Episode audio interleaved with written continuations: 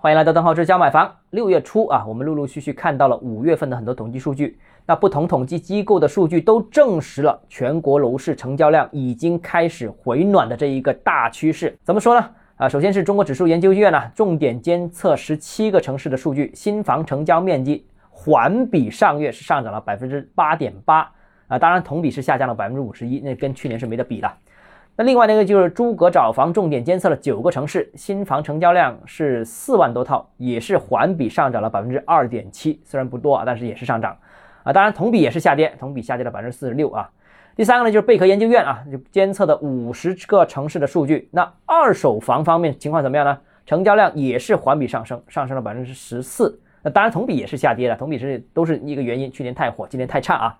那所以基本上。各大统计机构的数据都显示，今年五月份的市场情况会比今年四月份好很多。那数据都开始正面回升了，我觉得可以得出三个观点。首先，第一个观点就是全国楼市五月份的确是回暖了，无论是新房、二手房啊，主要表现在呃四月份的成交量，呃和五月份相比，五月份是明显放大了。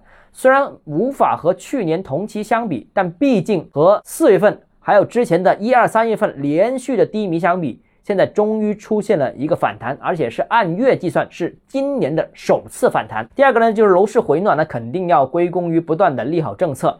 那五月份是今年利好最密集的一个月份，而且呢，很多的重磅政策呢都是非常支持楼市的。非常给力的，那比如说央行呃一个月之内连续下调了两次房贷利率，又比如说多个二线城市是放松了限购、限贷、限售、限价等等政策。当然了，呃多个城市的疫情呃逐渐受控，也为市场复苏提供了良好的背景。那第三个呢，就是回暖的态势呢，我个人觉得虽然回暖了，但是态势尚不稳，而且呢，呃仍在恢复的过程当中。首先呢，五月份比四月份环比回升，但是也要看到是前值比较低，也是四月份的数据比较差啊，这是一个原因啊。其次呢，回升的幅度也并不算太大。我们刚才读的这些数据显示啊，基本上这个环比上月回暖的幅度大概是百分之二点七到百分之十四之间啊，不是大幅回暖，是小幅回暖。那说明了政策的力度呢，可能还是比较有限。那再有呢，这个疫情影响其实仍然有不确定性了，这个大家就知道了，总是反反复复了。再有呢，就是六七月份呢又重新回归到楼市的淡季。我们之前说金三银四啊，五月又有黄金周啊，所以呢一直都是好季节。